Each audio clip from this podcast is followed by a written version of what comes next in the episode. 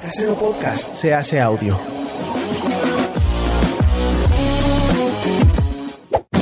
¡Chavos, banda! Este programa es patrocinado por ustedes mismos. Si quieren apoyar nuestro proyecto, lo pueden hacer por medio de Patreon en patreon.com diagonal herejes el podcast.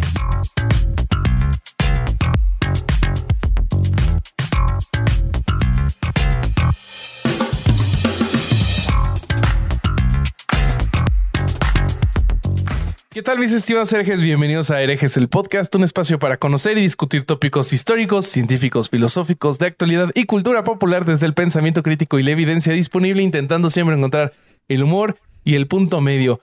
¿Cómo están amigos? Yo soy Bobby y estoy muy contento de estar aquí en esta nueva entrega de Herejes. Les voy a presentar a mis confitriones, hermanos, amigos, abogados del diablo, uno sex y otro no, empezando por Alejandro Vázquez Espilicueta, el Vasco. Había, a ver, aquí hay una controversia. Había una solicitud porque ya hubiera presentación de Vasco. La hice, pero no tenía audio en el live porque no puedo hacer todo al mismo tiempo. Entonces, va a haber presentación especial. Va a haber presentación No. ¿Cómo, especial. cómo- cómo se disculpa antes de que le tiren mierda? Sí. ¿Te das cuenta? Yo creo que Ah, con todo vale. lo que yo hablo en la con todo lo que yo hablo en la presentación ya está, dejalas para el corsario. Me parece que dejalas Es para el corsario. como, como una sola persona dijo, el argentino siempre se quiere lucir. Sí, sí. Bueno, como una persona dijo, Bobby hace humor sexual mexicano malísimo. Así que hay gente para todo, hay gente Sí, para sí. todo. Este, a nosotros nos gusta el humor sexual mexicano de Bobby, Nos que gusta. es igual al humor sexual argentino que hago yo, no entiendo la diferencia. Eh, y eh, nos gusta que yo me quiera lucir, que no es que me quiero lucir, es que tengo mucho nos texto. gusta tu forma de relatar. De hecho, Claro. es tanto mi humor pendejo como tus relatos son pieza fundamental. Entonces, no nos disculpamos, lo vamos a seguir haciendo. Exacto. Y las presentaciones malísimas del Corsario. Antes de que pases a la presentación malísima del Corsario, que va a ser malísima, eh, yo quiero decir que ya hay tienda, ya hay tienda online para comprar el merch de Herejes el Podcast, amigos. ¡Eso! Ya está, se cumplió mi sueño y ¿saben qué? Está vendiendo. Está Entonces, vendiendo. eh, acá Va les bien. muestro lo que pueden conseguir. Miren. Miren esta belleza, miren lo que es esto. Esto lo pueden conseguir en la tienda online. Pueden conseguir esta. Pueden conseguir esta también, pero les va a salir más cara. No. Pero pueden conseguir esta. eh, que está buenísima, que la usé en el eh, episodio Ah, en vivo. Que esa- estaba en esa- Cozumel esa- 12. ven- ¿Vendes ¿Venden ropa la que usaste? Ajá. Sí, la vendo, la vendo Vende- sudada. ¿vendemos tus tangas también? Como la tienda es Stay Metal 666, porque nuestros amigos de Stay Metal se encargan de nuestras ventas, punto mitiendanube.com, ahí igual va a estar en la descripción, también pueden conseguir esto, que está buenísimo, ¿ok? También pueden conseguir nada. una gorra como la que traigo puesta el día de hoy. Este, amigos de Spotify, pues perdón que ustedes no la pueden ver, pero amigos de YouTube, vean esto. Dice Stay fucking metal. Exacto, exacto. Y también Ahí pueden está. conseguir calzoncillos usados del Corsario, ¿ok? Entonces, bueno, puedes seguir adelante, Bobby. Este, muchas gracias. Procedo a mi presentación malísima de humor malo. Eh, les presento, amigos míos de herejes, al Diego de esta era de hielo, el corsario, el corsario ¡Qué verga, Alejandro! Durán Eraña. Ey, esa- usas eso para que yo sepa la referencia. Sí. A huevo, güey. Pero si, si fuéramos la era de hielo, definitivamente serías este Diego. Yo sería Sid, obviamente, aunque el tamaño sería de Manny. Y la. Y, y No, yo sería Manny, sería Obviamente, güey. Es el tamaño del, No hay ninguna del duda ego de que de- es- del argentino es Manny. No, Manny es, inso- Manny es insoportable, malhumorado. Quiere que se cumpla lo que estaba organizado. Soy yo, boludo. O sea, soy sí, yo, yo soy sí, Manny. sí estoy de acuerdo, pero Sí, el sí, tamaño de. razón, o sea, se- sería cambiando los de cuerpo así día. No, día claro, Manny. eso es verdad. Sí. Eso es verdad, eso es verdad. Sí, Ya sí, ves, sí, no estuvo sí, sí. tan, tan mala mi presentación. No, A veces, a veces, a veces no estuvo funciona. mala, güey. Estuvo bien. Me gusta Pero cuando bueno, usas esas querer- películas, güey. Sí, lo vamos a seguir haciendo. Se va a seguir De haciendo. hecho, le puso Diego al hijo. ¿Te fijas que le hacemos nosotros la presentación? No, no Sí. habló. El- O sea, ah, no, No, no, A ver, tiempo. Tiempo. No me dejan hablar, güey. Ay, oílo. Por eso tengo que hacer historias de tres días. Estamos resolviendo los incómodos silencios que dejas. No, tus historias de seis. Tus historias son espectaculares. Vos sabés que ese día nadie más pudo hacer historias en Instagram. Cerraron. Cerraron las stories en Instagram ese día, boludo. ¿Sabes qué Estaban pasó? las de Qué Estaban las de Chumel. Las de Chumel cuando contesta preguntas que son 700 y las tuyas. No había lugar para nada más en Instagram. ¿Sabes las qué? Kardashian Pero, se quejaron pero ese Bobby, día. Bobby, ¿te das cuenta cómo Vasco se mete hasta en tu Instagram? Así de, eh, ¿por qué estás haciendo esas pinches historias tan largas? Pero, güey, No, no, Lo que Bobby, sí es cierto- Bobby, por favor te pido, por favor te pido que subsanes esta injusticia, boludo. Mira, Corsario, hiciste tantas historias Ajá. que dejaste en vergüenza y en ignominia a las influencers que hacen historias de que no se sienten cómodas con su cuerpo. Ok, yo no sigo a esas personas, no sé de qué me hablas, güey. Ok. ok, Paso. Bueno, es, un chiste para la gente que, que usa Instagram. Ojalá no se hayan perdido esa ráfaga de historias del Corsario. Eh, Al rato voy a hacer bueno más, no se preocupe. Estuvo muy bueno tu podcast. Voy a grabar otro podcast al rato sobre este tema. Ok, muy bien. Sí. Porque sí, justo fue sobre el tema. El corsario así a la verga se puso a hablar lo que no, lo que no pudo decir en el live. Este se puso a decirlo así de güey, yo quiero hablar de Ghost of Tsushima, de este juego de play que me Tenía gusta. muchas ganas y de se hablar de puso eso. así, le valió más. O sea, y sí, Güey, ahí- me, me- me- me- me escribieron varias personas de no mames, yo tenía este juego y no lo había jugado y ahora lo voy a empezar a jugar. Me mandaron foto y la madre. Tú chingón, eres, todo un influencer, güey. Lo Estoy- jugué entero mientras mirabas tus stories, te dijeron. Lo terminé mientras miraba tus stories. Este, no, pero aparte a mí me, me, me gustó porque habló de eso, pero también empezó a sacar regalos que le hicieron desde su primera comunión de los 10 años. Y yo quería. Mi tío O sea, Eustaquio. todavía, todavía, que te, todavía que te agradecí, hijo de la chingada. No, no mames. Con nada te Mi tío contento, Eustaquio, que murió en el 96, me regaló esta cadenita. Y yo quería decirle que lo quiero mucho donde esté. Perro, perro. Ay. Hay que, hay que bueno. reconocer algo. Es, es muy hermoso ver a, a Vasco rostear a alguien. La verdad es una experiencia fantástica. Perdóname, Corsario. Por, Eh, perdóname. no, por- no, a mí también me gusta porque aparte me vale verga, güey. me gusta no, no, escucharlo, güey. O sea, yo sé que te gusta porque cuando la situación es al revés, tú también le das cuerda para que me roastee a mí. Esos herejes, güey. es- Esos es más- herejes. Vasco roastea a ti o a mí y el otro le da cuerda para que lo haga más. Y después, los, y después los dos me rostean a mí, ¿no? Porque Ay, ay, ay. Güey, Claro. Escríbele a. Silvia Pinal, cabrón. Ahora resulta, güey. No mames. Bueno, empezamos porque ya perdimos toda la audiencia, boludo. Bueno, la mitad se fueron a ver las, las stories del, del Uy, Corsario. Corsario. Ya, otra vez.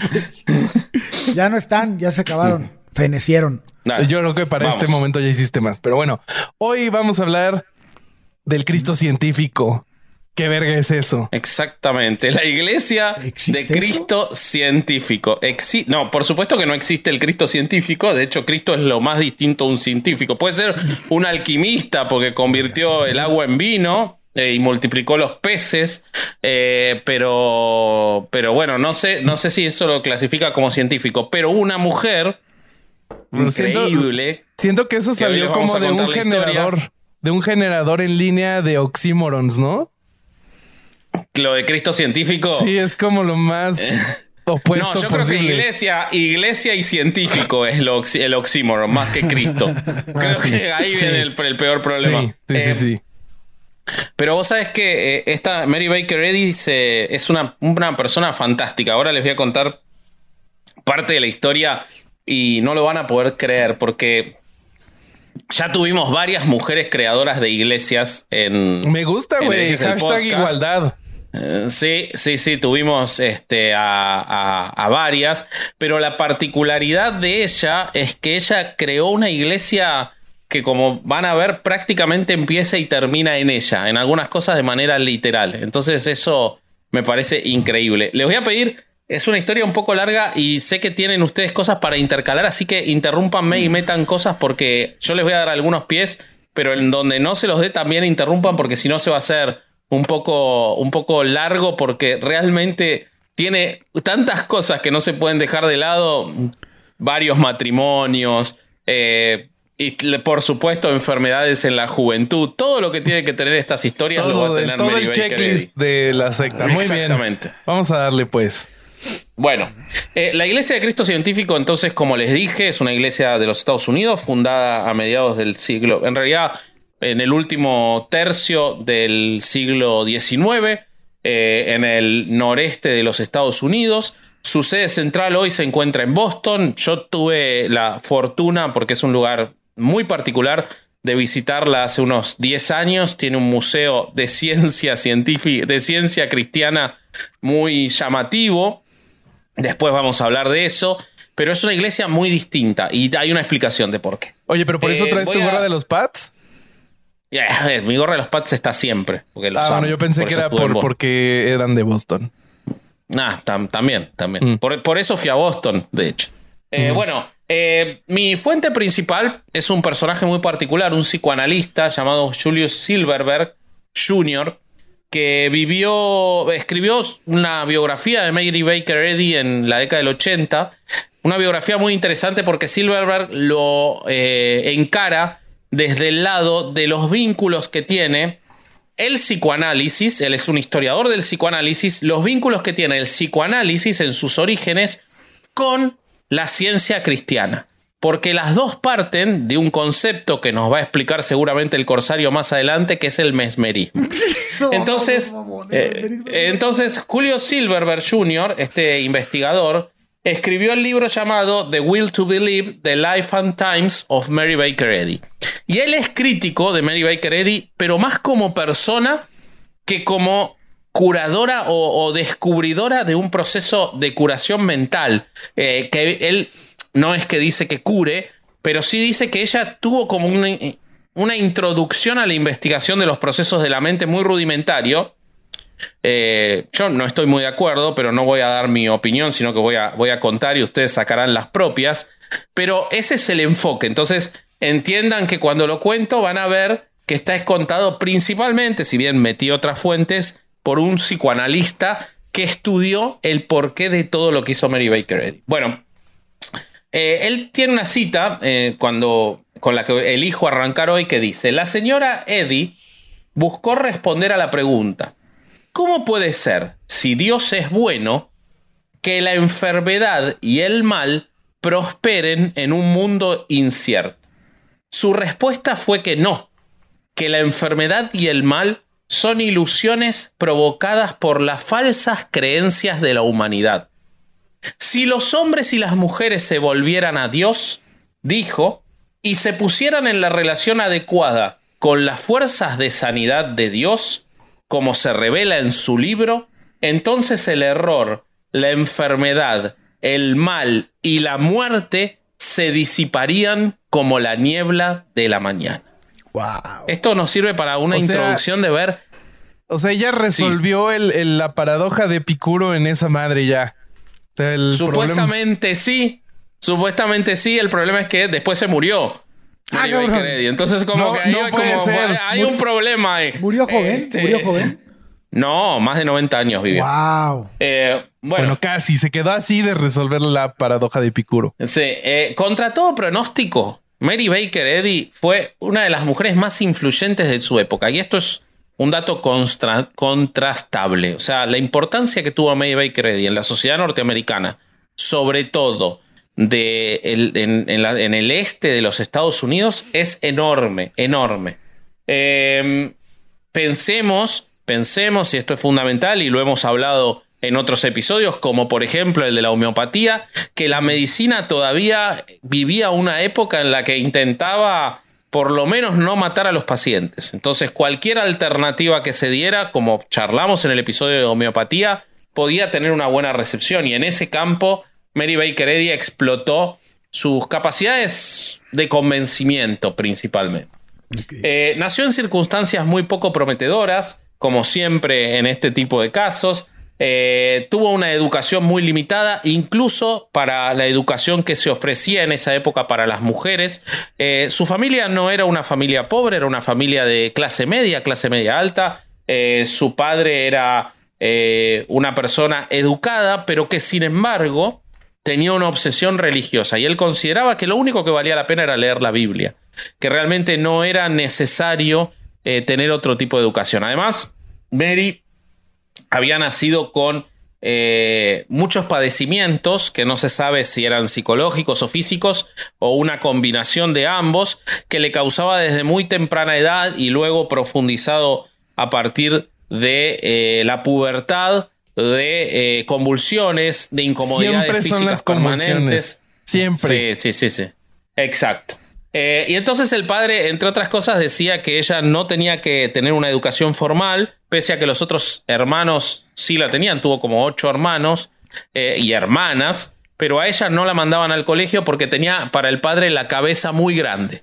Y esta, esta declaración, según los investigadores, esto, esto está tomado de otra fuente, pero no, no está claro si es que tenía algún tipo de hidrocefalia o alguna condición Ah, en la infancia, o es, o sea, si es literal o si es porque era una persona que discutía mucho. Entonces no queda claro qué es lo que pasaba, porque alguna condición física quizás podría explicar las convulsiones que ella tenía y los padecimientos, pero no está claro a qué se refería, pero esas referencias están de la época de médicos que la atendían porque permanentemente ella tenía que ir a médicos. Bueno, pero, pero entonces, no eh, el- no- vaya, el, el punto es que no se refería, puede, puede- no hay, no hay como una un fundamento de qué chingados era, si era que la cabeza estaba grande o, o esta como No- no se sabe woman, si ¿no? es- Cabeza dura. Claro, no se sabe si es exactamente, si es un, un eufemismo o una, es por- una cosa. O ambas. O ambas. o ambas. Bueno, el padre consideraba que las mujeres tenían que ser sumisas, consideraba que lo único que importaba era la lectura de la Biblia, como les decía, eh, pero, esto, y esto fue fundamental en la formación de Mary, eh, el padre no, no se encontraba conforme con ninguna denominación religiosa. Eh, tenía muchos problemas para encontrar una que lo representara y de hecho circuló por muchas hasta que llegó a una que creo que tenemos que hacer un episodio alguna vez, que es la congregacionista. Porque la congregacionista básicamente te permite a los fieles, en poca o gran cantidad en cada sector, formar su propia congregación con sus propias reglas. Entonces el padre Mary llegó a formar básicamente su propia idea de cómo tenía que ser la religión y en- con base en eso, mira cómo me corregí, ¿eh? Mira cómo me corregí. No podés decir un solo demasiado en este episodio porque yo me corregí. Me. Este, Eh, con base en eso, eh, la formó a Mary. Eh, Mary, como les decía, nace en 1821, el 16 de julio, fue la menor de seis hijos, en una granja en New Hampshire, muy conservadora, gente que había salido de la guerra con los indios y de la revolución. Sus padres eran personas muy distintas. El padre, como ya les expliqué, era una persona muy estricta, eh, ambicioso, pero a la vez muy obsesionado con la religión. Y la madre era una persona muy sobreprotectora, en particular con Mary. Cosa que también, según algunos biógrafos, hay un problema que es que en 1907 se provoca una, un cisma en la religión, en, el, en, la, en la Iglesia de Cristo Científico. Y entonces empieza a salir mucha biografía en contra de Mary. Entonces, que es difícil saber realmente cuánto es real, pero de acuerdo con, con algunos de ellos, dicen que la madre la sobreprotegía tanto, tanto, tanto, que puede ser también la causa de que Mary permanentemente pareciera una persona enferma. Oye, Eh, Vasco, y que se quedara en la casa y todo lo que ocurría. Sí. ¿sabemos por qué se dio esa cisma? ¿O no? Eh, eh, en realidad, sí lo sabemos y cuando yo te vaya explicando la, todo lo que ocurrió después con la iglesia, lo vas a entender Ah, claramente. Venga, venga, venga. Tiene que ver con la propia por personalidad de Mary, que, que ya había este, fallecido para ese momento, pero, eh, pero tiene que ver con eso, pero lo vas a ver más adelante. Básicamente tiene que ver con que Mary creó una iglesia que se agotaba en ella misma. Entonces, quien quisiera ejercer ese poder tenía que irse. Ya. ¿ok? Eh, bueno, eh, la madre estaba tan obsesionada con sus hijos que antes de nacer ya le había dicho a la gente que Mary iba a ser una persona perfecta. Eh, se habla de que en las cartas la idolatraba a la hija. Y esto probablemente tiene que ver con el ego que desarrolló Mary. Mary no tenía ningún, como no fue a la escuela, no tenía ningún tipo de talento literario, no sabía escribir bien, de hecho le enseñó a escribir el hermano más grande, eh, pero sin embargo estaba obsesionada desde muy joven con que iba a ser una autora exitosa, porque ella lo que quería era ser exitosa, rica y respetada. Siento, siento que, que, Mary es como esos niños que, que, ahora los papás estúpidos dicen, no, es que mi hijo es niño índigo. Y este, no, una cosa así. Él es un genio. O sea, y van con la maestra y le dicen, maestra, es que ya vio, mi hijo es un genio. O sea, agarra el iPad y puta, él solito, güey. Y pobre niño está hecho un tarado, pero ahí le están diciendo que, que es un genio. Así era para la madre, para el padre era probablemente también, pero era muy difícil. ¿Por qué no les.? Porque hacía. tenía ideas propias, digamos, ¿no? O sea, la misoginia corre en, en la vida de Mary Baker Eddy, por supuesto. Pero también en particular ella era una persona súper ambiciosa que quería. Lo que ella quería era ser rica y respetada desde muy corta edad. ¿Ok? Eh, bueno, em, cuando ella eh, era una chica muy mimada, muy valorada, pero empieza a tener muchos problemas con, con el padre, porque ella quería siempre salirse con la suya y hacer lo que quisiera, trabajando poco. ¿eh? Se la caracteriza como una persona muy vaga en su juventud. Yo no veo que tiene eso de malo, la verdad. bueno, eh, en algún momento empiezan a aparecer todos estos síntomas de, de dolor, de dolencias que la tienen mucho en cama estos ataques paroxísticos, eh, las convulsiones, eh, y eh, esto empieza a generar que ella pase más y más tiempo adentro de la casa con la Biblia como único elemento que el padre permitía y sin vincularse con mucha gente. Esto empieza a generar muchos roces en particular con el padre y entonces en la desesperación, eh, decide buscar con quién casarse. ¿Ok?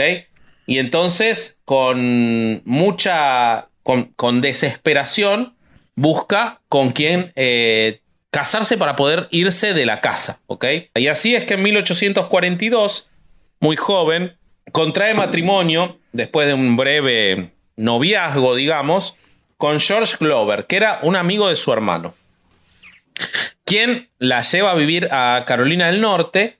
Eh, desde New Hampshire se van a Carolina del Norte, pero él muere a los seis meses, Glover. ¿De qué muere, güey?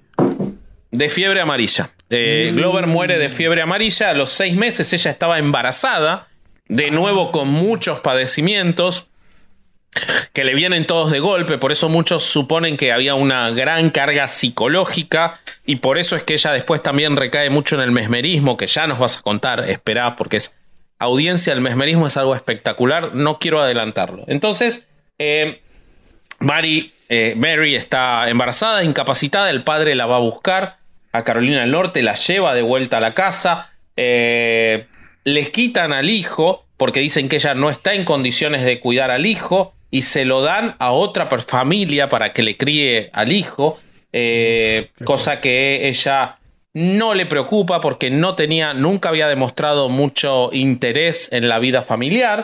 Eh, y se instala, ella decide vivir la vida de dependencia de sus padres. Entonces empieza a dedicarse a escribir. Porque recuerden que quería ser una escritora famosa, pero la verdad que no tenía ningún talento.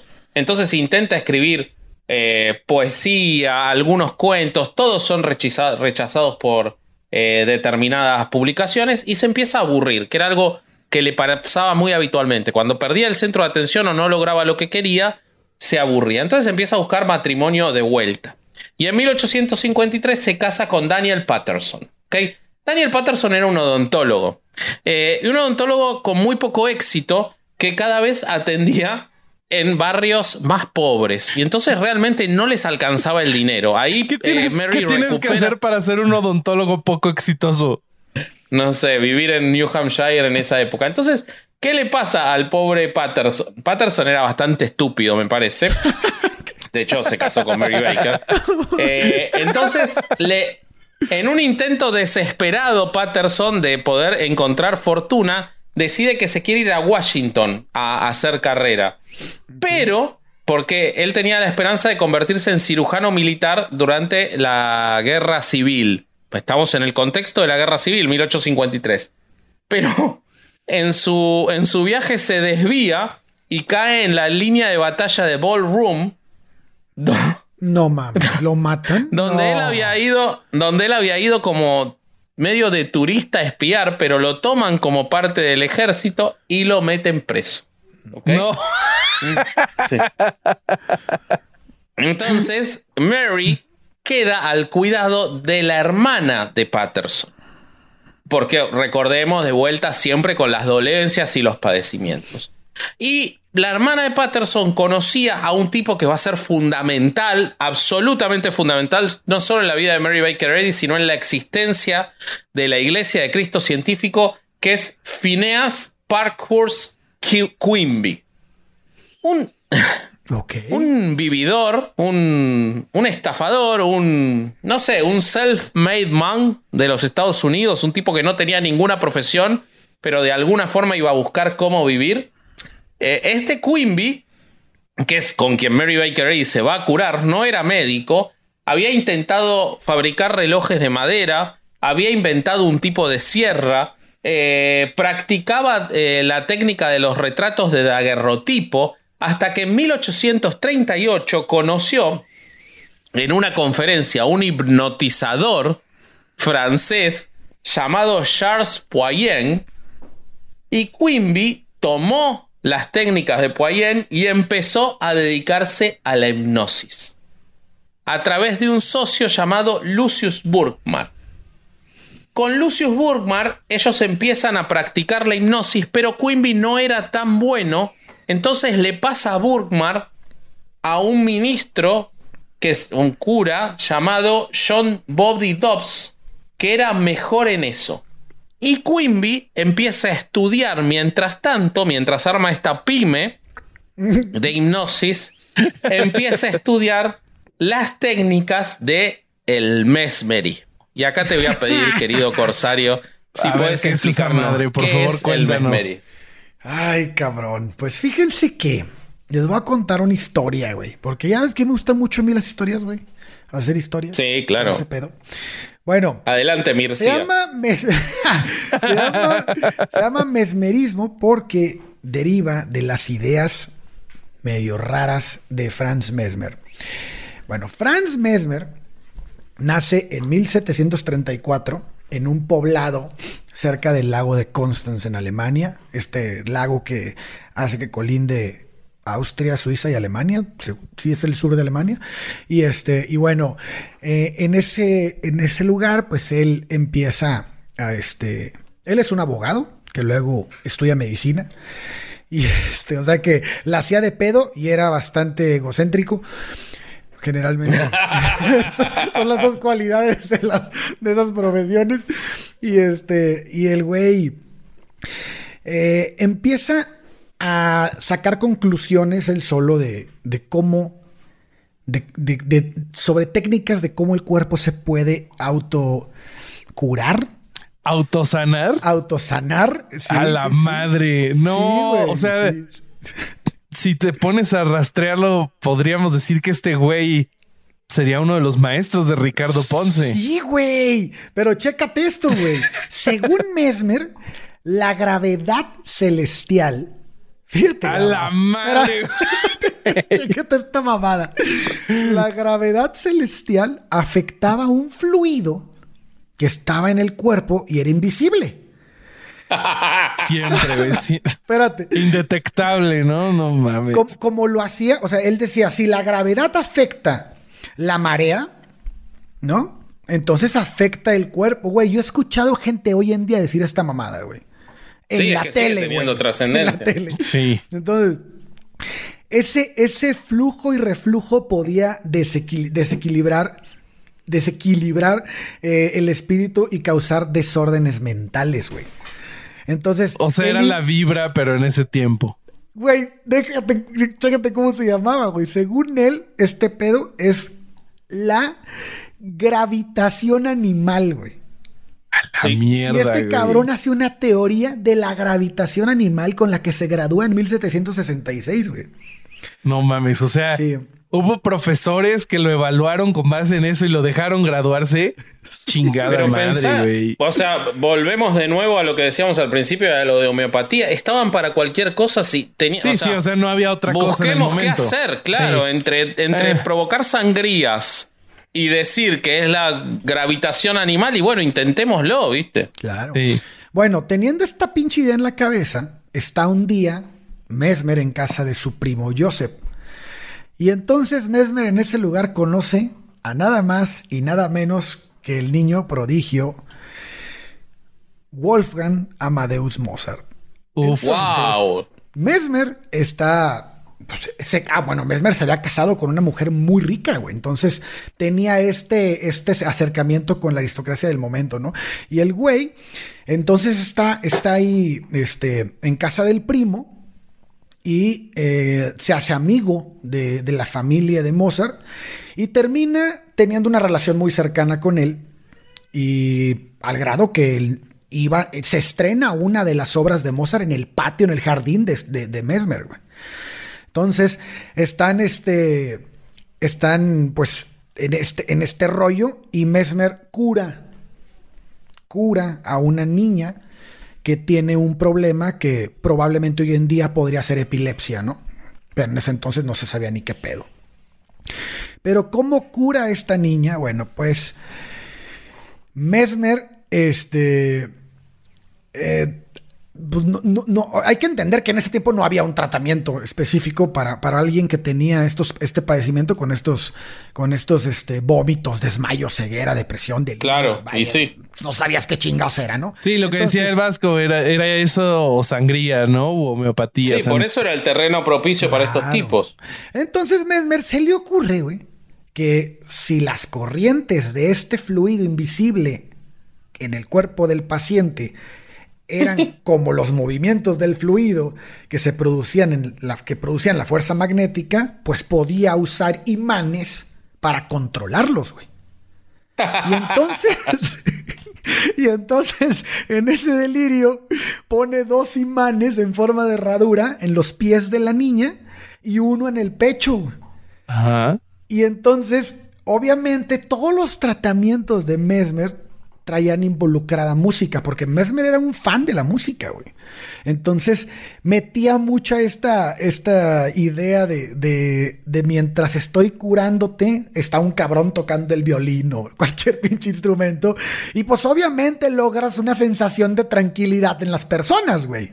¿No? Claro. Entonces, que si le dicen, güey, ¿cómo te sientes? Pues me siento mejor, güey. ¿Por O sea, esto Porque- es lo que ahora serían los güeyes que te ponen a meditar con, con musiquita No, y pero que, está de diciendo, lo que está diciendo Alejandro es fundamental y ahora les voy a contar por qué. Y tiene que ver con el episodio de hoy. Bueno, pues Mesmer usó esta, esta magnética cura, si le podemos llamar así, en otros pacientes que van a estar sufriendo este tipo de malestares, ¿no? Que no se sabía en el momento. Epilepsia, histeria, no sé, güey. Mil, mil, mil melancolía, güey. o sea, tristeza, no sé, cualquier cosa. Y, y- y Los siempre, humores. Y siempre va a tener un resultado positivo porque es obvio, güey. El cabrón los metía a una alberca en donde decía que el agua estaba magnetizada, güey. Y entonces los ponía ahí, verga. los ponía ahí en tipo sauna, güey. Y un cabrón tocando el violín y pues no mames, a todas, pásame una chela y ya estoy a toda madre, güey. Entonces, Claro. el güey producía eso, ¿no? Y argumentaba que todos poseemos la cualidad llamada magnetismo animal, la cual afecta nuestra salud y que los imanes pueden manipularla, güey. Ok. Entonces, este, pues esta es básicamente la idea que tiene. Luego, obviamente, va a haber, va a haber este, un episodio en el que, en un momento en la historia, en el que esa teoría de Mesmer es, es refutada. Y es. No. Sí, es no. Es no Benjamin puede Fra- ser. Es Benjamin Wow. Franklin el que se lleva esto junto con, junto con este, ay, ¿cómo se llamaba? Pablo Salum. No sé, está en todo- el querido Pablo está en todos lados esta semana, así que yo creo que él refutó el meme. sí podría ser. Yo lo veo sucediendo. Sí, sí, sí, sí, sí, sí, sí, sí. Sí, después lo veo refutando a Ben, peleándose por Twitter con Benjamin Franklin y Franklin lo bloquea. Te queremos, Pablo, te queremos mucho. Mucho, mucho. Este, Espérame, ¿Y quién era el quiero- otro? pero Quiero decirles, pero ya se me fue el puto nombre. Dale. Y es súper famoso y no sé por qué no me acuerdo, güey. Este. ¿Qué hacía él? Danos pistas. Oh, no, científico. Eh, ok. Bueno. No importa, boludo. Ah, ahorita me acuerdo. Tú síguele, ahorita me Jordan acuerdo. Peterson. No mames. bueno, en- en- eh, este, Ricardo Ponce, la autosanación. Dijo, no es magnetismo, es la autosanación. ¿Qué pasó con... ¿Está, está preso Ricardo Ponce? Por favor, contéstenos si está preso Ricardo Ponce, porque me parece que no. Bueno, Mm. entonces, eh, eh, retomando de donde, de donde dice el corsario, Quimby, este personaje tan querido por nosotros, recuerden que él se dio cuenta de que él no era tan bueno en el mesmerismo, Burgmar sí, y lo practicaban con un pastor y él iba llevando el circo este. Pero Quimby no se quedó conforme con eso, porque obviamente le tenía que pagar a dos personas, tenía que usar los imanes, era muy costoso. Y entonces él dice, Antonio. ¿qué pasa si yo... ¿Qué? Ah, muy bien. Pero dilo en francés. ¿Cómo? ¿Cómo? Antonio Lavoisier. Dilo en francés. Antoine Lavoisier. Ahí va. Muy bien. Je t'aime. Je t'aime. Omelette Bueno, entonces- du fromage. Omelette du fromage. Eh, bueno, entonces eh, Quimby se da cuenta que en realidad mucha influencia en que la gente se sintiera mejor parecía no estar tanto en los imanes como en el propio Burkmar, que producía un efecto psicológico, y acá es donde este psicoanalista que escribe Silverberg, el que escribe el libro, dice el vínculo del psicoanálisis con el mesmerismo. Entonces él dice, dice Quimby, ¿y si yo le receto algo más barato a la gente, pero en vez de dárselo yo, se lo da Burgmar? ¿No producirá el mismo efecto? Y comprueba que sí. Entonces Burgmar deja de lado el mesmerismo, dice que en realidad el magnetismo, la electricidad no tienen que ver con las curaciones que ellos están viendo, sino que es el deseo del paciente de creer en los poderes especiales del sanador. O sea, casi Y por entonces- un pelito, casi le, le atina el efecto placebo. Sí, prácticamente es lo que está describiendo. Entonces, Quimby dice que la enfermedad en sí es cura. Y acá es donde le erra, acá es donde se va del placebo y se mete en la ciencia cristiana, que es lo que estamos viendo hoy. Y él dice que la enfermedad es curable por la creencia. Ah, y sí. que tiene que basarse en que la creencia y que las personas deberían mejorar si solo se les pudiera convencer de que no están enfermos. El pobre Enfermas. es pobre porque quiere. Casi, casi, pero Exacto. versión Bueno, enfermedad. en ese contexto, mientras él está trabajando de todo esto, la encuentra a Mary o le llevan a Mary casi destruida, moribunda, muy mal. Y entonces con Quimby tiene, demuestra una curación espectacular como nunca había visto en su vida. Tanto que Mary empieza a escribir cartas a los diarios, que sí se las publican a diferencia de sus poemas horribles, eh, halagando a Quimby. Y dice, eh, tres semanas desde entonces y dejé mi cuarto de enfermo camino a Portland. La creencia en mi recuperación se había extinguido en los corazones de aquellos que estaban más ansiosos por ella. Entre ellos me imagino que no el marido que estaba preso por haber ido a, a visitar una... Con esta depresión mental y física visité por primera vez a Pepe Quimby y en menos de una semana subí por una escalera de 182 escalones a la cúpula del ayuntamiento y estoy mejorando hasta el infinito. Hasta el razonamiento más sutil, tal prueba, junto con innumerables similares, demuestra su poder para curar. Bueno, esto la lleva a obsesionarse con Quimby. Y más se obsesiona con Quimby porque Patterson logra escapar de la prisión. Me imagino, o sea, para que Patterson haya escapado de la prisión, tienen que haber dejado la, la puerta de la prisión abierta y se tienen que haber muerto de COVID todos los carceleros, porque con lo estúpido que era Patterson, no veo otra forma que haya logrado escapar de prisión, ¿no? Pero.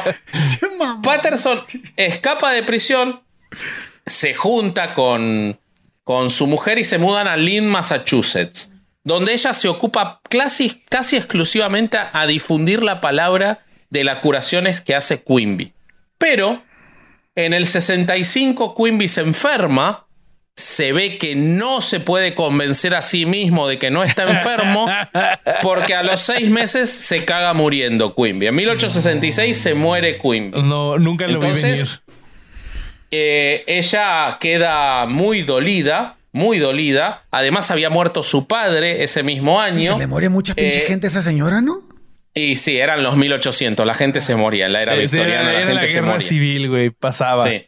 Bueno, entonces, eh, y ella, desolada, desesperada, el primero de febrero de 1866, tiene un accidente y cae sobre el hielo.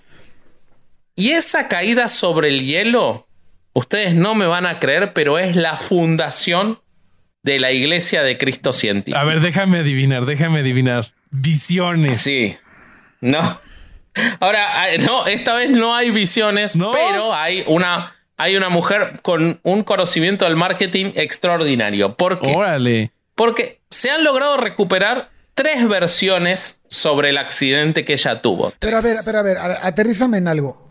Esto que vas a decir, donde cayó, se empezó a fundar la, la- la iglesia o a No. raíz de esa caída? Porque dije, yo caída. conozco un país donde se fundó porque un águila se paró en un nopal, güey. Dije, puede Mm, ser, no, no, no, puede no. ser, güey, que es donde se cayó. ¿No? Esto fue a raíz de su caída. Bueno, como ella se cae, y acá vienen tres versiones. La primera que yo debería tomar como la que debería ser la única, pero por alguna razón no es, no solo no es la única, sino que es la menos conocida y la que más me costó encontrar, es la, la del médico local que la trató cuando se cayó. O sea, esa debería ser la única versión, pero Sí. no es la. Por algo no es la más importante. Y esa versión dice que fue un modesto accidente, modesto accidente, con tintes histéricos. O sea, básicamente se tropezó un poquito Mary y pegó unos gritos bárbaros, pero no le había pasado nada. Eso es lo que contó el médico, ¿no? Es como, es como No. cuando estás acostado en tu cama sin hacer nada y sientes que te caes aunque no te moviste, ¿no? De, ¡Ay, güey! Y no te caíste. Dice que con una mínima cantidad de morfina tuvo alivio. Eso dijo el médico madre, local. me- no mames, güey, me caigo y me das morfina, su puta madre. Bueno, en esa época güey. te daban morfina No por mames, todo. Yo me hubiera Era- caído todo el único que pinche había. día, güey, no mames. Era lo único que había. Pero, pero, esta no es la versión más difundida. Hay una segunda versión, que es la que Mary escribe a las dos semanas a un discípulo de Quimby, que ya había muerto, un discípulo llamado Julius Dresser, en la que les dice. Cuando los registros médicos mostraban que ya estaba curada a las dos semanas. Sin embargo, ella escribe la carta diciendo que tenía una gravedad terrible por la enfermedad y que le rogaba a Dresser que tomara el manto del difunto Quimby y le, y le diera una curación haciendo como si fuera Quimby porque ella no lograba curarse. Para ello y en pago le adjunto un poema en memoria de Quimby Ah, en el que ella, bueno, lo halagaba, decía, podemos olvidar el poder que nos dio la vida, olvidaremos la sabiduría de su camino, entonces no me preguntes en medio de esta lucha mortal, esta punzada más aguda de arcilla animada, si no puedo llorarlo. Llorarlo sería lo justo, si su memoria fuera un tributo dado por cada encargo solemne, sagrado y ferviente que nos entregó antes de que ascendiera al cielo. Entonces, como la respuesta madre, a esto, párale a tu drama, güey, qué pedo. según, según ella, Dresser la hace mejorar con los tratamientos de Quimby. Según el médico ya estaba curada por la morfina, ¿no? Claro. Pero hay una tercera versión, que es la que Ed Mary le empieza a contar a la gente muchos años después, que dice, y que ya era, ese era el momento de la revelación de la ciencia cristiana, ya para ese momento ya estaba constituido como eso, en el que dice que su caída en el hielo y su recuperación se asemejaron a la muerte y a la resurrección, expresadas en el lenguaje de los evangelios Wow. y que había sido vista por testigos escépticos. ¿Ok? Entonces, eh, lo que pasa a partir de eso es que ella empieza a eh, construir ella misma los procesos de curación como en ella como testigo de esa casi muerte. ¿ok? Ella no tenía nada porque eh, a, los pocos días muere Patterson. El gran Patterson muere también. Entonces ella queda sola y pasa cuatro años vagando de casa en casa, viviendo de la caridad de otros. Lo que ofrecía para pagar era enseñar a otros los métodos de curación que había aprendido de Quimby.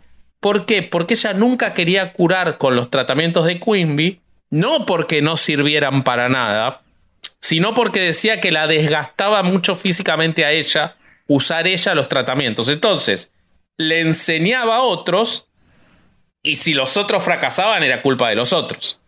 Ella pasa además estos cuatro años eh, copiando un manuscrito de Quimby que Quimby le había dictado a ella y a otros pacientes receptivos con todas sus instrucciones. O sea, básicamente Quimby era la base de las curaciones que ella ofrecía cuando todavía no era una iglesia. Era las curaciones de Quimby por el mesmerismo y por eh, esta modificación de la psique que Quimby consideraba que había.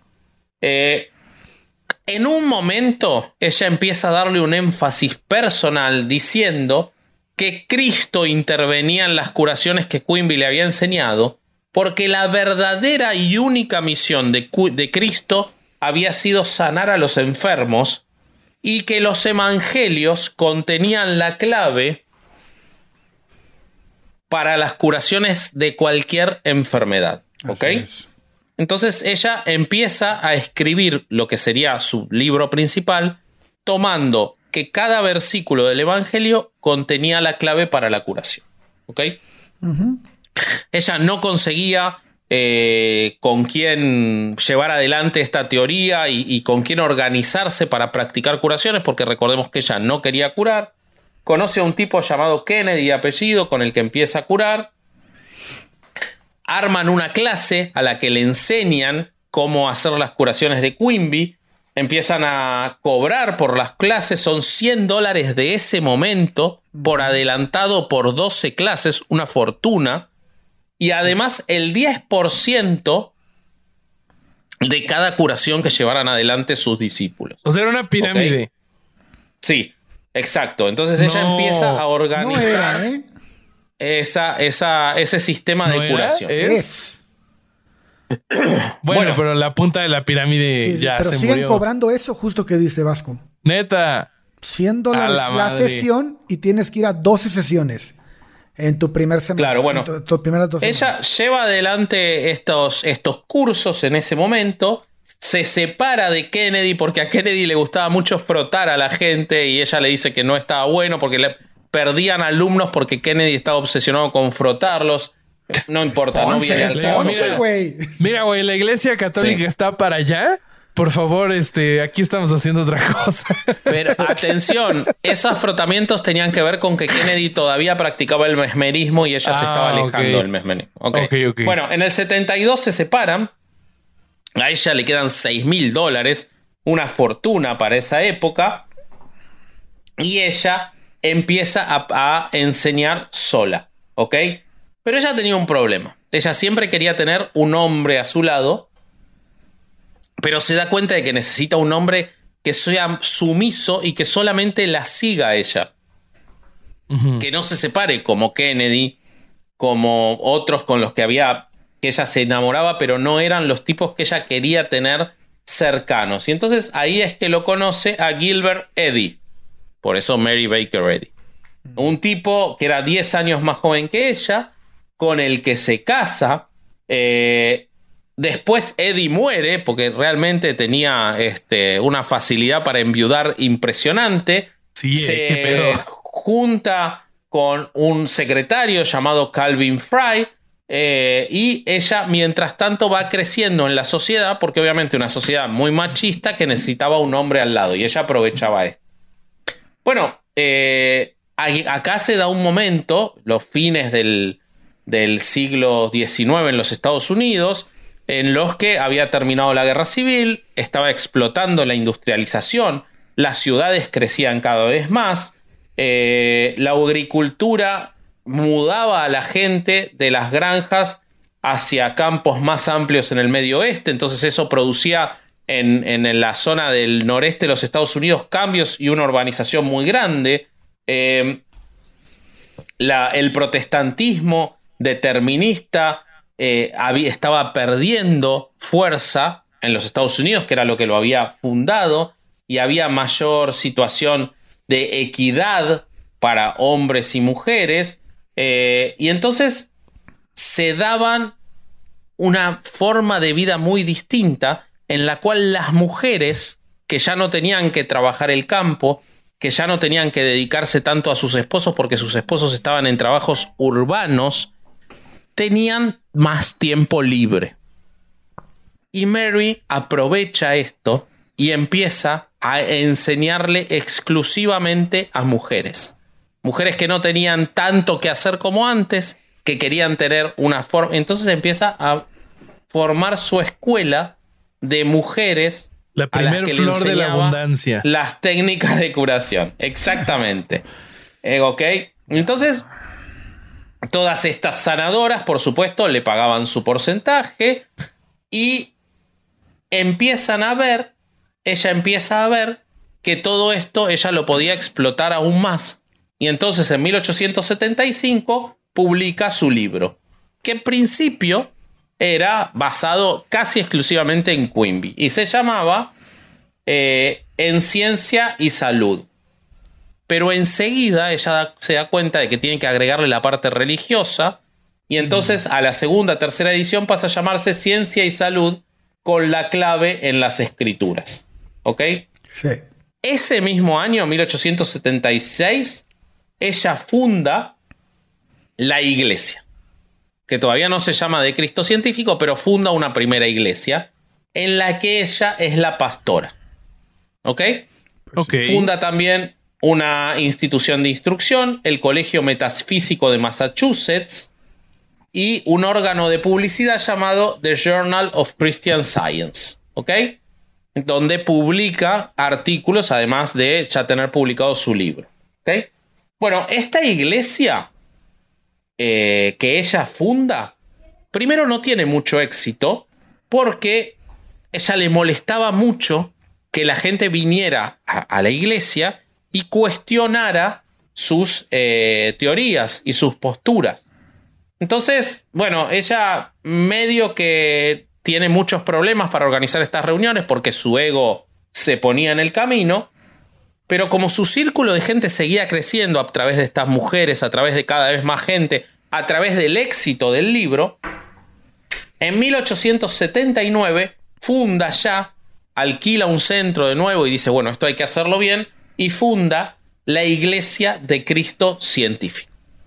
Y se nombra a ella misma como presidente. Oye, pero A a los ver, dos años- Tengo, tengo una duda Sí. clave que me está matando desde el inicio del episodio. A ver. Desde esta, desde este momento que le ponen el nombre a la iglesia, eh, ya tenía esa coma extraña que no entiendo qué hace ahí. La Iglesia de Cristo, coma Sí, científico. ¿Por qué? ¿Qué pedo? Primero estaba entre paréntesis científico. Cuando él la funda, ella la funda. Científico, me lo imagino con una segunda versión con comillas. la iglesia de Sí. Cristo, científico. Si ¿por fuera qué? hoy sería PhD. De Cristo PhD. PhD, sí, sí, sí. Claro. Sí, sí, sí. O MBA. MBA Cristo. Bueno, MBA Cristo. entonces. Claro, entonces. eh, claro, porque era como la determinar que Cristo era el científico, porque estaba todo en las escrituras. Por eso es la distinción. ¿ok? No es el cristianismo científico, es Cristo científico. ¿Ok? Y es por, por, Bueno. ser- por lo de Juan 14, ¿no? Juan 14, versículo 12, ¿no? Es lo que, de donde sacaban eso. Ah, no sé, eso no lo A vi. ver, ¿qué, Sí. Eso no lo vi. A Sí, ver, Lo que contanos. pasa es que quienes creen en esta religión eh, basan la- su idea central en el Nuevo Testamento de la Biblia. O sea, específicamente Sí, en Juan exactamente. 14, versículo 12, que dice, el que cree en mí, el que en mí cree, dice, las obras que yo hago, él las hará también y aún mayores lo hará. Entonces, esas palabras eh, que la Biblia adjudica al personaje de Cristo, de Jesús, es para los científicos cristianos una promesa que creen y aceptan de manera absoluta, güey. El- es la prueba de que en la Biblia hay un versículo para probar lo que tú quieras. Huevo, güey. Todo, sí. güey. Puedes probar hasta que existen los dragones si quieres. Sin pedos. Bueno, eh, la iglesia tiene en 1882 un primer cisma, pierde a la mitad de sus seguidores por la, ah, por la imposibilidad de apertura de las ideas de Mary y Mary profundiza en sus fanáticos, que lo vimos en muchas iglesias. Sí. En lugar de abrirse, profundiza en los fanáticos, se nombra a sí misma como única pastora oficial, hasta ese momento era la presidenta, única pastora oficial de la iglesia y eh, la única palabra autorizada. En 1886, esto es espectacular, la congregación junta dinero, la Ajá. congregación, no ella, y compra un terreno para construir una iglesia, ¿ok? Propia, porque se juntaban en salones alquilados hasta ese momento. Ellos no lo sabían, pero Mary, con el dinero que tenía, compra la hipoteca de la tierra en la que ellos habían comprado el, el terreno y ejecuta la hipoteca, quedándose ella con el terreno, para que nadie más de la congregación pueda tener propiedades sobre la iglesia. O sea, para asegurarse de no abrir hacia nadie más la iglesia, ¿ok? Entonces ella se queda con la iglesia que, los- que la congregación había comprado, ¿ok? A través de la ejecución de la hipoteca. Wow. Después, en 18 1889, tres años después, eh, se da cuenta que tiene que fortalecerse más porque deserta otro grupo que funda una iglesia similar y entonces invita a los miembros restantes a disolver la organización de la iglesia y cuando aceptan, la reconstituye, pero ya no puede ser gobernada por la congregación, sino por una junta directiva de fieles absolutos a ella, de la cual ella es presidente. O sea, le termina de quitar todo el poder a la congregación para que sea una corporación, como los testigos de Jehová, por ejemplo, Claro. controlada directamente por una junta a su cargo. ¿Ok? Solamente ella podía rechazar o aceptar miembros de la junta directiva. Eh, ya no tenían ningún derecho los miembros de la iglesia, no tenían una membresía asegurada, ella los podía expulsar. ¿Ok? O sea, se vuelve Para- una dictadora de su propia iglesia. Total, total, ¿ok? Eh, en 1894, con fondos donados por los fieles, co- construye la primera iglesia de la ciencia cristiana. En 1895 estaba terminado el edificio, eh, pero ella necesita aún más poder y más poder y más poder. Y entonces tiene que hacer dos cosas. En primer lugar, empezar a hablar pestes de Quimby. Empezar a decir que Quimby era un falso profeta, que era un profeta de la muerte, que en realidad ella había encontrado el camino de la curación ella sola, a pesar de Quimby, y que el mesmerismo era una estafa tremenda. Esto pese a que Quimby se había alejado del mesmerismo, pero ella dice que todo lo que viniera de Quimby tenía que ver con, Con el mesmerismo. oscuro. ¿Ok? Ah, con el oscuro. Y entonces- Uy. Claro. O sea, Entonces es- dice, se cumple esto de las sectas de que siempre necesitas un enemigo y era Queenbee. exacto. Ok. Entonces ella dice que el magnetismo animal era malicioso y que el mesmerismo era la actividad errónea de la mente mortal que se oponía a la ciencia cristiana. ¿Ok? Sí. Esto lo publica en el Christian Science Journal. Y hace algo más, que es espectacular. Fui- eh, establece que ella jamás podrá ser suplantada en su iglesia Wow. y que ella nunca morirá, al menos en los términos de la religión. Que ningún seguimos- ser humano... ¿Seguimos hablando de Corea del Norte o qué pasó? ¿Qué pasó? que ningún ser humano va a poder reemplazarla. Y para eso reforma las actas de la iglesia y dispone que ya no va a haber más pastores. Que el único pastor es el libro que ella escribió. O sea, el pastor es su libro. Oye, oye, Lo Ale, único que van a poder hacer quienes estén, para, ya te digo, quienes oficien es leer su libro. Prohíbe exactamente. Monopolizando la pinche, la, la creencia, la, todo, la fe, todo la monopolizó en ella. Ok. No puede haber sermones, es decir, no puede haber interpretaciones del libro, solo puede haber lecturas del libro, cosa que se sostiene hasta hoy. Entonces Oye, ella sí. se aseguró ser la única pastora de su iglesia, aún en la muerte, los demás no pueden, solo pueden leer el libro de ella, ¿ok? Su libro es el único pastor. Sí, ¿qué ibas a decir? De, hecho, justo eso, no, quería no, me quería eh, que se fuera el tema porque está bien interesante lo que dijiste de, lo de la curación de la, de la ciencia cristiana. Eh, todavía hoy en la página de la ciencia cristiana dice, la curación por medio de la ciencia cristiana no es curación por la fe, el pensamiento positivo o la autohipnosis. Requiere tener una fe cristiana y la comprensión de que Dios es el bien incondicional y confiable para quien nada es imposible.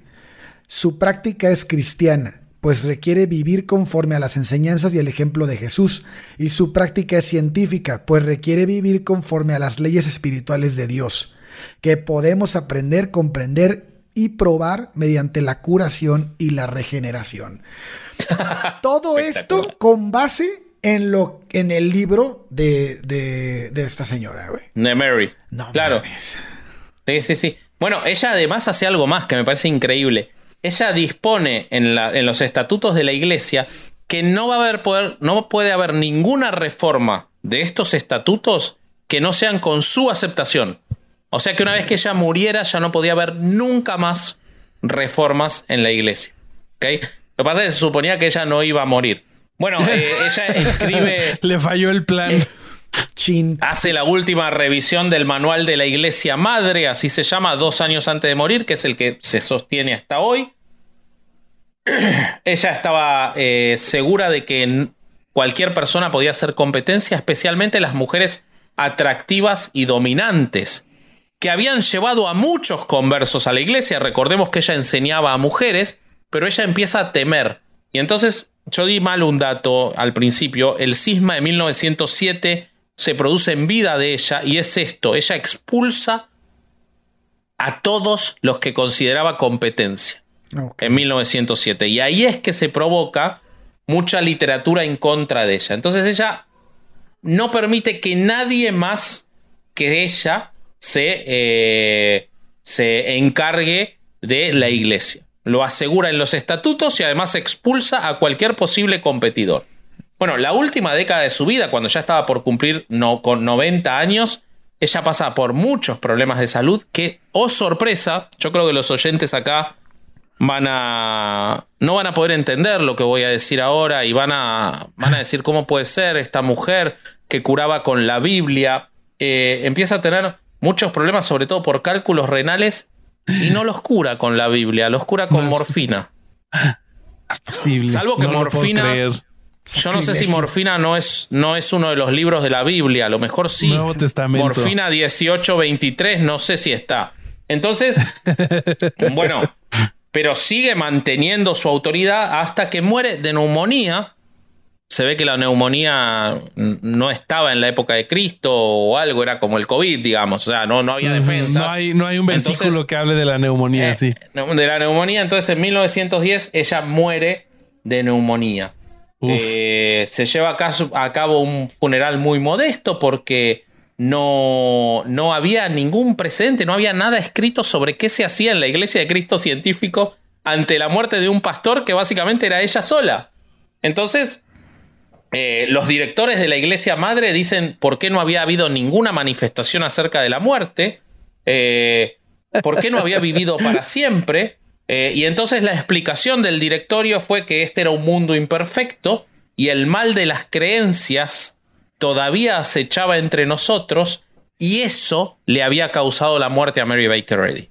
No le había causado la muerte la, enfermedad, ni que tenía casi 90 años en esa época, sino que el mal todavía acechaba entre nosotros. ¿Ok? ¿Cómo, se ve eh, que no estudiaban otros cultos? Porque si hubieran estudiado tantito, hubieran dicho, no, es que ella trascendió, ahora sí, ahora sí está en el mundo perfecto y ahora sí no se va a morir, pero es en el que sigue. Claro. Bueno, Mary Baker Eddy eh, no había dejado herederos y todo era de ella, hasta los terrenos era de ella. Entonces se produce una división o una discusión entre los fideicomisarios del Christian Science Publishing Society y la junta directiva de la Iglesia Madre, que se disputan el poder, lo llevan incluso a la corte, a la justicia, queda en el directorio de la Iglesia Madre, que sigue sosteniendo hasta hoy las ideas de cómo quería Mary Baker Eddy, que ahora me lo van a contar ustedes, que siguiera funcionando la Iglesia de Cristo científico. Eh, y bueno, la, conclusión a la que lleva Silverberg, que voy a volver a leer de él, es que dice, muchas sectas religiosas han sido fundadas por visionarios atribulados que tuvieron una poderosa inspiración, pero dejaron en otros la tarea de organizar, escribir los libros, establecer las ceremonias y las reglas para ser miembro, luchar con los rebeldes y preservar la memoria del fundador. Mary Baker Eddy lo hizo todo sola, trabajando con determinación hasta los 89 años, y lo hizo en un momento en que se suponía que una mujer era decorativa, doméstica y dependiente. Así que bueno, yo, esa, esa es la historia de la genial Mary Baker Eddy, única pastora en realidad, ella y su libro de la Iglesia de Cristo Científico que descubrió que la Biblia cura. Ahora les voy a pedir que ustedes me digan qué pasó después de su muerte. Yo te voy a contar cómo está la iglesia ahora después de, de eh, la muerte de esta señora y qué pasó. Por favor. Con la organización que ella dejó. O sea, ¿cuáles fueron las consecuencias? Mira, para empezar, un dato chistoso que encontré es que las iglesias están numeradas. O sea, si tú pones la primera iglesia de Cristo científico en una ciudad, esa es la primera iglesia de Buenos Aires, pon tú. La, la, que sigue sería la segunda y así sucesivamente. Siempre están numeradas, no tienen un nombre de un santo ni nada por el estilo. Si quitan, si cierran la, la primera, la segunda no toma su lugar, se queda con el mismo nombre. Dato curioso. Eh, la estructura organizacional de que hay un presidente y un comité directivo de cinco personas sigue vigente. Han habido críticas desde en- en 1990 y alrededor de esos años. Hubo muchas, muchas críticas de que se seguía la práctica de silenciar a los críticos dentro de la organización, quitándolos del comité. Eh, también ahora hay un comité de relaciones públicas que tiene miembros alrededor del mundo. Eh, me encontré que hay varios este, cristianos científicos famosos, como por ejemplo Robert Duvall, es un cristiano científico. Wow. Val Kilmer. Y este, y hay muchos más eh, de famosos criados por cristianos científicos. De hecho, ahí había como una teoría de que tenían ahí un medio un monopolio. Y mira, por ejemplo, hijos de cristianos científicos, me encontré a Ellen DeGeneres, Robin Williams, eh, Ernest Hemingway, James Wow. Hetfield. Sí, sí, sí, sí. O sea, hay cristianos científicos muy importantes. Pero bueno, en 1990 eh, se calcula que había 106 mil miembros. Diez años después, para 2009, quedaban menos de 50 mil. En las fuentes. Uy, ¿qué pasó? Eso, eso es en Estados Unidos. Según las fuentes de la iglesia, más o menos hay 400, había 400 mil a nivel mundial eh, en 2008. Pero en realidad no tenemos un conteo muy exacto porque Eddie prohibió el conteo de miembros de la iglesia. o sea, de, dentro de todas las reglas que puso, prohibió que se cuenten los miembros. Luego, Exactamente, ella no creía en que se cuenten los miembros, entonces lo prohibió. sí, sí, sí, sí, sí, sí. Esto también es medio bíblico, ¿no? Ah, sí. No sé. Sí, no, no castigó Dios a alguien por hacer A estadísticas. David, a Sí, David por hacer un censo, ¿no? Por hacer un censo. Sí, sí, sí, que mató a la mitad, ¿no? Bien. Sí, sí, sí, sí, sí. Que Vallarta hizo a un chiste de de ¿no? ¿Vallarta hizo un chiste de eso o no? ¿O soy yo? No, No, ah, sé, no creo que acuerdo. sí hay un, creo que sí Vallarta tiene un chiste de Que eso. En, la- en el, en el especial nuevo. Sí, sí, vayan a ver Falso Profeta en Netflix, está muy, bueno. Eh, otra, bueno, otra forma de, de la- de cómo nos podemos dar cuenta de cuántos eh, cristianos científicos hay es que en 1961 habían 3.273 ramas en Estados Unidos. Eh, a mediados de los 80 quedaban 1997. Luego, de 1987 a 2018, 1070 cerraron y solo se abrieron 83. O sea, entonces, si le sumas y le restas, quedan alrededor de solo mil ramas en Estados Unidos. Algo chistoso que encontré es que la iglesia, la tercera iglesia de Nueva York, sigue abierta para el culto. O sea, el- los cristianos científicos se siguen pudiendo reunir a tener su servicio ahí. Pero como es un edificio muy hermoso, lo rentan para eventos y, y parece Ah, que hay, Está muy bien. que hay, que hay eventos de, de, mm, ¿cómo se ¿A llama? ganarle De, dinero qué? Sí, pero de muy alto. o cosas así. No, no, no, de cosas de, de Hollywood y, y cosas muy, Ah, muy. bueno. Sí, sí, sí. Y luego, Ok, ok, ok. todos los, los, los templos de la iglesia del Cristo científico tienen un letrero que dice God is love. Pero, pero, pero, esta iglesia, la tercera iglesia de Nueva York, tiene un mecanismo para taparlo cuando es este, cuando hay evento privado, ¿no? Además de que eh, en este recinto se consumen bebidas al- alcohólicas y café, a pesar de que están estrictamente prohibidas por el culto. Em, eso es más o menos sobre las iglesias. Encontré que eh, la, institución educativa de los cristianos científicos, que se llama Pri- Principia o Principia, no sé cómo se, se diga. Como el em, libro de Newton. Pues es que dice, o sea, se lee Principia, pero podría ser Principia como el libro de Newton, no sé. Eh, ha perdido tantos estudiantes que su futuro está en riesgo. Para 2018 se inscribieron 435 estudiantes en todo Estados Unidos de nivel universitario y la escuela tenía en ese mismo año 400 estudiantes con tan solo 8 en el primer grado. Eh, pero un oficial comenta que cuentan con un fondo de 680 millones de dólares y que pro- Ah, papito. Están como el Opus Dei, ¿no? Que cada vez tienen menos gente, pero más plata. sí, ándale, así están. Tienen 680 millones de dólares y este mismo oficial dijo, probablemente nos vamos a quedar sin estudiantes antes de quedarnos sin dinero. Y sí. Y sí. Sobre dinero estuve leyendo un artículo que dice que en un momento tuvieron algunas dificultades económicas, pero vendieron algunas propiedades y en una junta de eh, la- los directivos se dijo que tienen alrededor de mil millones de dólares en efectivo y propiedades. Em, Madre, güey. algo cagado también encontré es que parece que la realidad de la caída de la iglesia pues no le, no le entra a los oficiales. Por ejemplo, Nathan Talbot y J. Thomas Black, que son líderes de la iglesia y que han promovido políticas y prácticas de salud peligrosas e irresponsables, apoyan ambiciosos planes para levantar muertos.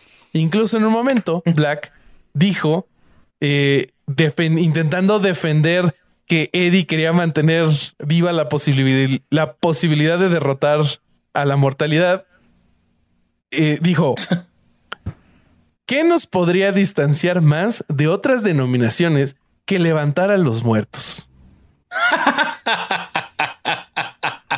El problema, el problema es que Black se murió en 2011 y pues seguimos esperando que resucite porque pues no, no veo claro.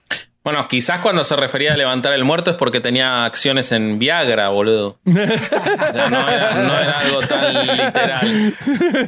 Este, Ese es el estado. Ajá. Vos sabés que a mí me. Yo, yo estuve en la, en la Mary Baker Eddy Library en Boston, la biblioteca Mary Baker Eddy, en la sede central, y es un lugar impresionante, hermosísimo. Hermosísimo. Y, y no sé, Bobby, si vos pudiste tomar conocimiento de la existencia de esto. Sí, Se o sea, lo vi muy por, muy por encima, pero como lo comentábamos fuera del, del aire, como que no lo. No lo el- pude el- integrar porque no lo entendí muy bien. Entonces, Es si quieres. increíble. pues- Dentro, de, dentro de la biblioteca, Mary Baker Eddy, que es un lugar increíble donde está la casa de publicaciones, o sea, un lugar donde se ve que el dinero está a palazos. Eh, en 1935, bajo la, mm, la visión y el impulso de un arquitecto eh, de apellido Churchill, se construyó en, en, en la Mary Baker Eddy un mapa del mundo de esa época en cristal por el cual se puede que se puede visitar por dentro y uno camina a través de los países. Es una cosa impresionante que te da la pauta de la obsesión que tiene esta iglesia de mostrarse realmente como científicos y de legitimarse dentro del campo científico para luego poder vender sus curaciones científicas de Cristo científico. Mm. ¿Ok? Entonces ellos, no sé, acá se va a ver mejor el tamaño. Miren, se puede ver el, el Ah, lugar es por muy donde se grande el lugar. Claro, ven, y se ve el mapa. No es una cosa preciosa, o sea, la verdad que es muy impactante. Y está adentro, es algo, a mí me llamó la- mucho la atención porque realmente no es habitual que en un templo religioso, aunque vieron que a lo largo del relato sobre Mary, no, la, la influencia de ella en la fe, más allá de decir que el, que la, que el evangelio cura no es tan grande. O sea, claramente ella utilizó, primero utilizó a Quimby y luego se fue a la religiosidad porque le interesaba la riqueza y el poder que eso le podía dar. Pero en todo ese contexto intentaron mucho legitimarse intelectualmente. Nada, Sí. quería dar esa, esa nota al margen, ¿no? No, y, buenísimo. y- Bueno, y, este, bueno. ¿Qué más tenemos? esta iglesia, güey. Ya acabaste, Rob. Sí, sí, sí, adelante, por favor. es- bueno, esta Corre, iglesia- Corsario. Gracias. esta iglesia, güey, no se nos escapa de las demás porque, como todas, también tiene escuelas. Y una de sus escuelas es Berkeley Hall School Foundation. Y esta escuela en particular tiene una demanda. Porque eh, la mayoría de las escuelas en Estados Unidos tienen protocolos para reaccionar ante un problema de, de este... A ver, recuérdenme la palabra cuando alguien... Ah, de alergias. Ok. Si un niño tiene una alergia, pues tienes que tener con qué, este, con con el- la materia prima para reaccionar y, el- y la materia este, humana, ¿no? Entonces, el material humano, el, este, entonces, estas personas tienen que estar preparadas y la escuela se ha negado en preparar a sus, a, a- a sus, a sus trabajadores y además en tener los recursos para, para combatir un problema de estos. Y lo que pasó fue que en 2012, en agosto, una niña tuvo un, un problema de que casi le ocasionó un choque anafiláctico porque, este, porque se comió unas nueces. Y ya ves que las nueces tienen este... Si eres alérgico, te pueden provocar. Te es puedes muy morir, agresiva, güey. es muy Sí, agresiva claro. la alergia, ¿no? Las entonces, nueces. Todas las escuelas, bueno, o la gran mayoría, respecto de las nueces en particular, tienen, tienen un protocolo específico. Esta niña comió las nueces aun cuando la familia le había dicho a la escuela que era alérgica. Y la No. escuela respondió que ese tipo de cosas se curaban por medio de la fe. No. Claro. Y, Y sí, la Biblia cura las alergias, por supuesto. Y entonces, este, ante eso, pues eh, la familia demandó a la escuela. Y, and- y- y no sé, no, todavía no encontré la resolución, pero este, al parecer traen una bronca fuerte ahí. No creo que sea la única, debe de haber más casos parecidos. No, el problema es que la jurisdicción, de acuerdo con los estatutos de Mary Baker Eddy, la jurisdicción de cualquier litigio contra la iglesia es eh, el rey Salomón. O sea, tienen que ir al tribunal del rey Salomón y él decide. Es el único que puede, que puede resolver porque también se tiene que resolver dentro de la Biblia los juicios. Claro. Wow. La, la- la otra noticia que es interesantísima es que sentenciaron a uno de los líderes de esta iglesia a 10 años de prisión. Charles Thomas Sevesta. Este güey se robó 11 millones de dólares de la iglesia de la Una moneda. cristiana. Una monedita. Un vueltito. El hijo de la chingada puso unas, varias empresas fantasmas y empezó a mandar la lana, güey. Y hasta que lo cacharon y lo sentenciaron. Y bueno, fue la iglesia de Los Ángeles. Y creo que es la más fuerte que tienen. Y este, y bueno, ¿Por qué, ¿Por qué todas las religiones idiotas pegan en Los Ángeles? no sé, tal vez es como el Tulum de México, ¿no? La raza así. como Sí, que se sí, pues, con- Yo Como creo hay que mucho- hay algo de eso. Hay mucha Sí. soledad y hay mucha gente artística. Viste que los Ajá. artistas tienen como su Les parte espiritual encanta muy caer en pendejadas. Sí, sí, sí, sí, sí. totalmente. Qué fuerte, Totalmente. güey. Qué horror. Che, Qué más, la- y la Y la, la La- última. Ah, ay, es- ay, ay, ay, ay. Sí, porque La- me estabas dejando a, a Jim Harlow Es que, es- afuera, es, que es el boludo. plato fuerte, güey. Jim Harlow, güey. No mames, el ícono sexual de los años 30. Eh, la primer, este. La primer eh, sex symbol que podemos tener en Hollywood antes de Marilyn Monroe. Eh, no mamen, esta mujer vivió hasta los 26 años nada más, güey. Pero No mames. Pobrecito. Sí, cabrón. por- obviamente, bueno, ella tenía una enfermedad desde pequeña que, que era la escarlatina. La escarlatina es una enfermedad infectocontagiosa, es muy es aguda y, y afecta desde la infancia, ¿no? Y, y- y se transmite por medio de, Me suena- del aire o de gotitas de saliva, cosas. Me suena como esas, esas enfermedades que ya solo les dan a los antivacunas. algo así. Pero Sí, bueno, eh, este, esta, esta mujer, pues no es, tu- su mamá iba a ser, bueno, si conocen la vida de ella, la mamá de ella quería ser actriz, no pudo ser actriz porque le dijeron que estaba muy grande y como que empezó a meter la, la idea en, en, en este, en Jean. En Shin. Y entonces ella, sin, ella nunca demostró ganas de ser actriz, pero lo fue porque la mamá insisten- insistió mucho y se metió de, si no me equivoco, era de, de este, de como actor secundario o cómo se llaman estos vasco, los que, los que se meten para hacer papeles de los principales que no quieren ser los principales. Ah, caray. Sí, como, como, como como de reparto. Anda, no, no sé si, re- no, no, no me acuerdo el nombre, pero bueno. Este, o el como es- doble. Ajá, como más bien es como un doble, güey. Pero no sé, no sé si eso era, no sé si la, la- la traducción está incorrecta, pero bueno, ella no era una, no era una actriz. Una vaya, figura. De, de planta, sí, no, no era. Entonces, pero, este, ella encuentra una oportunidad y cuando sale en la pantalla enamora al director. Dice, no mames, esta mujer es buenísima. Y además era impresionantemente hermosa. Entonces el- ella la, este, le ayudó mucho eso. Y se vuelve un, un hitazo, ¿no? Pues estando en, en, este. La vida de ella es parecida a la, a la de nuestra protagonista de hoy en día porque tuvo No. muchos matrimonios, güey. Ah, yo pensé que este. que Pero en también- 25 años nada más. Sí, en 26 años. e- e- Ella tuvo el primer, el primer que esposo se le se suicida. Y luego el segundo se muere de este. Ese no recuerdo. O sea que ella estaba representando la vida de Mary Baker Eddy y no lo sabía. Pero ella, una- pero ella, pero ella nunca fue religiosa, güey. La que era religiosa no, era la no. mamá. Y entonces ella, este, después de que, pues, obviamente por todo este problema de la escarlatina, conforme va creciendo, se va haciendo más fuerte el, problema y más grande, la, la empieza a afectar más, hasta que llega un punto en la muerte de su último esposo que ella, este, ya, ya cae en el hospital.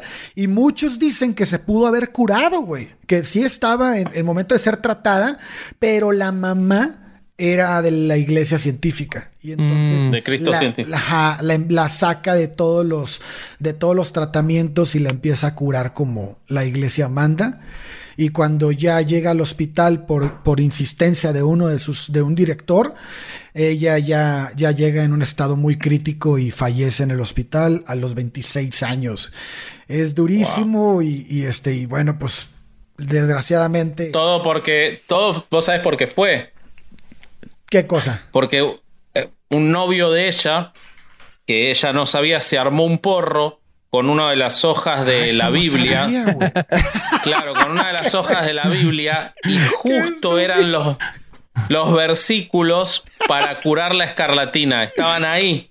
Y el tipo, como era papel parecido al papel de seda, se había quedado sin papel de seda, se fuma un porro con. Y con ya no pudo ver la pinche curación ching. Uy. Hay gente que me dijo que para lo único que sirve la Biblia es para armar porros. Me, lo han, me han contado eso.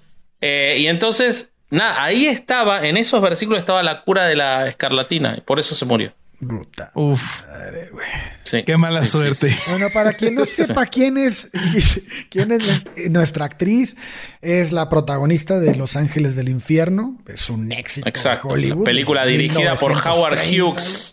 Así es. Sí. Excéntrico millonario. Este, Sí, y, y bueno. para hacer un pues, capítulo. Sí. Sí, sí, sí, sí, sí. Si no saben quién es Howard Hughes, es el protagonista. Vean el aviador. El aviador. Justamente, el aviador, y él en ahí cuentan lo que fue la producción de Los Ángeles del Infierno, una película carísima que todo el mundo le decía que iba a ser un fracaso y fue un éxito gigantesco. Ujú. Ah, no, fíjense que me equivoqué. ¿eh? El segundo esposo fue el que se suicidó. Ah, y ese, y suicidio a ella le tronó el changarro, güey. Entonces ya. Si ya te la- equivocaste, vamos a borrar el episodio, güey. Vamos a volver a empezar. Bueno, el chiste es que la mamá se pasó de lanza, güey. Ajá. Sí. Ok. Ahora, la mamá cuando tenía problemas iba al médico de verdad, pero para la hija este, le tocó curarse la, curarse la escarlatina con el... Bueno, capaz leyó el apocalipsis. Y entonces es como que le dijo, no, hija, ahí vienen los cuatro jinetes. No, no hay mucho para vos. Ya le dio una etapa medio testigo de Jehová. Dijo, ya, ¿para qué te curas, Claro. güey? No- sí. Claro, ahí está. eh.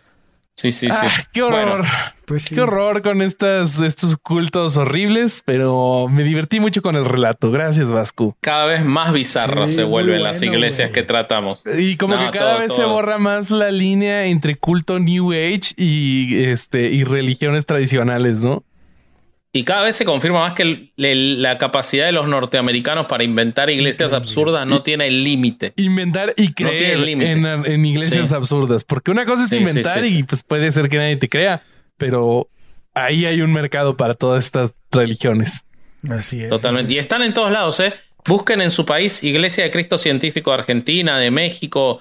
Van a encontrar en todos lados, ¿eh? Si bien en Estados Unidos están en caída y todo, ustedes saben que estas iglesias no desaparecen, se van reacomodando en otros lugares. Y después de todo, los neopentecostales también curan con la Biblia, o sea que en realidad mucho han tomado. Sí. Así que eh, nada, ahí, ahí seguimos con, con más cultos interesantes. Seguiremos ¿Qué más reportando. Este, ¿Qué más hacer, herejes? Bobby, ¿Qué más quiero saber de. Además, además del ridículo en cada oportunidad que tenemos, eh, estamos haciendo lives, amigos, los miércoles a las 7 de la tarde, eh, horario de Ciudad de México, que es este 10 de la noche en Argentina. Sí, exactamente. 10 de la noche en Argentina. Entonces, vengan a los lives que estamos haciendo los miércoles. Si no llegan al live, no pasa nada, lo estamos dejando. Entonces, lo van a poder seguir viendo. Está en YouTube. Y eh, pues nada, estamos ahí contestando preguntas del chat. Estamos trayendo invitados. Es como el sucesor espiritual de Sin Libros, porque es como Sin Libros, pero Claro. en vivo. Entonces, si, eh, si le quieren preguntar al invitado, pues lo van a poder hacer. Entonces, nos estamos Tratamos divirtiendo mucho. noticias vinculadas. Noticias, hablamos es de- correcto. en el último hablamos de Ratzinger y su olvido respecto de que ¿Se encubrió. Es Se que olvidó güey. Se olvidó También, también y hoy salió-. Hoy salió que el Vaticano lo defiende eh, de esa Por confusión. ¿Cómo puede ser supuesto. Sí, sí, sí.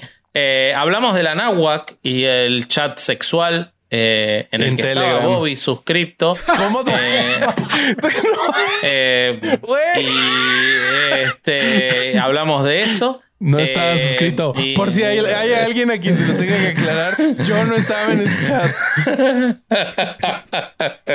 Pero, pero en defensa de Bobby, él lo único que hacía era mandar pésimo humor sexual mexicano en ese chat. Y todos le decían, no mandes humor sexual mexicano pésimo, por favor. Estamos intentando eh, violar los derechos de un montón de mujeres porque somos unos hijos de puta, pero aún así tu humor sexual mexicano es peor que lo que nosotros No es hacemos. bien recibido, Eso- eh, en este chat. Exacto, exacto, exacto. Bueno, eso, es, Este, eso es lo que hace herejes. Eh, también en- para nuestros amigos de Patreon ya, es- ya va a estar el roast y revisión para cuando salga este capítulo. Eh, hablamos de el primer, primer, primer episodio de herejes, que es como se hace un hereje. Eh, entre Larva y Vasco nos rostearon sabroso. a- a- Yo creo que ha sido de los mucho. mejores roast Nos reviews. reímos Nos reímos mucho. mucho. Mucho. Tuvo unos problemas de cámara. En un momento, Alejandro eh, Larva y yo estábamos en el Titanic cayéndonos así. Este, estuvo, estuvo muy bien. Eh, y Podimo, hay una temporada de 13 Ah, episodios sí. en Podimo, incluyendo el Incluyendo. corsario dando abrazos en vivo en el escenario y Sí, muchas sí, cosas más que solamente pueden enterarse si se suscriben a Podimo. Que sigue nuestra promoción de tres meses, Tres meses al por el precio, precio de de uno. uno. O sea, los, en serio que es muy barato escuchar nuestros 13 episodios en Podimo y todo Sí. lo demás que tiene Podimo. Es correcto. y pues para finalizar, estamos en redes sociales. Acuérdense que tenemos un grupo en Facebook por si quieren entrarle a los memes, que es Herejes Podescuchas. Em, estamos en la página en Facebook, es Herejes el Podcast. En Instagram estamos como Herejes-el podcast. en Twitter, que en realidad eh, eh, se tiene que decir algo. El Twitter de herejes es el Twitter de Durán. O sea, No, nadie no, más no tiene acceso. Nadie No sé más tiene hablan. acceso. De repente el güey se inspira y se pone a escribir. Es Durán. Entonces el Sí, Twitter de sí, sí, Durán es eh, herejes, eh, herejes P, ¿no? Sí, herejes P. Herejes guion bajo P.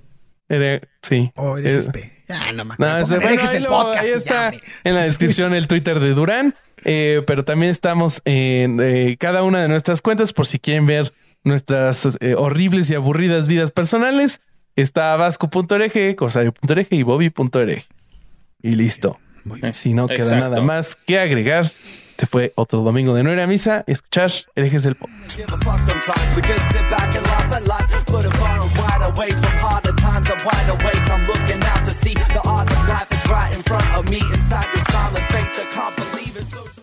¿Estás listo para convertir tus mejores ideas en un negocio en línea exitoso? Te presentamos Shopify. Tal vez no lo sabías, pero nuestro podcast More Than Mamis es un negocio y lo empezamos por supuesto para desahogarnos y hablar sobre la maternidad, no para convertirnos en expertas de ventas y del e-commerce. Así que sí, necesitábamos ayuda para vender nuestro merch y poner en marcha nuestra tienda. ¿Y cómo suena con Shopify? Llegó otra venta. Shopify es la plataforma de comercio que está revolucionando millones de negocios en todo el mundo. Ya seas un emprendedor desde tu casa o desde donde sea, Shopify es la única herramienta que necesitas para iniciar, administrar y hacer crecer tu negocio sin dificultades. Con Shopify puedo gestionar pedidos, envíos y pagos desde cualquier lugar, brindándote toda la información y estadísticas de tus ventas al detalle. Regístrate para un periodo de prueba con tan solo un dólar al mes en shopify.com barra sonoro, todo en minúsculas. Ve a shopify.com barra sonoro para llevar tu negocio al siguiente nivel. Shopify.com barra sonoro.